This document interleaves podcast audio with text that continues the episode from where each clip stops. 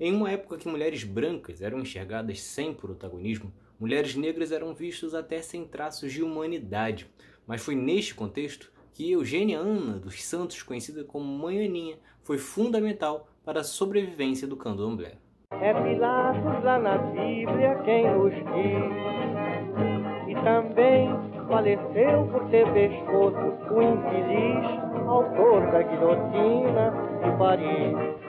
Os crimes de intolerância religiosa têm crescido no Brasil ano após ano, e as maiores vítimas são as religiões de matrizes africanas. Somente no Rio de Janeiro foram 1.300 denúncias em 2020, mas este aumento tem sido observado em diversas cidades pelo país.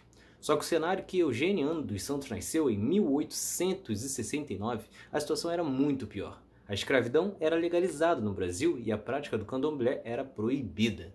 Criada em um ambiente religioso e de origem africana, ela foi fundamental na luta de resistência do candomblé no Brasil, fundando terreiros no Rio de Janeiro e em Salvador, mesmo na época em que a religião era alvo de forte repressão policial. Só que a situação de Eugênia dos Santos foi além e ela teve participação importante no debate político que resultou no decreto que pôs fim à proibição aos cultos africanos em 1934.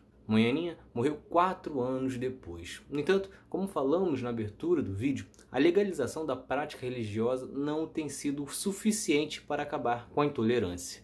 Assim como nem a Constituição de 88, que garante a liberdade religiosa, tem garantido o respeito aos cultos de origem africana.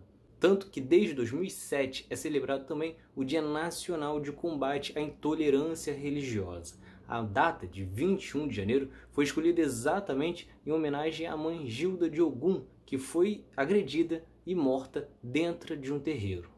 Portanto, fazem quase 90 anos que Eugênio dos Santos lutou pela liberdade religiosa que até hoje não é vista no Brasil. Se vocês gostaram, curtam, se inscrevam para não perder nenhum episódio do outro lado da história. Acompanhe a gente também nas redes sociais, estamos no Instagram, no Twitter, no Facebook, além do nosso podcast que está espalhado por todas as plataformas de áudio. Ah, e todas as fontes utilizadas neste episódio estão no nosso site, outroladodahistoria.com.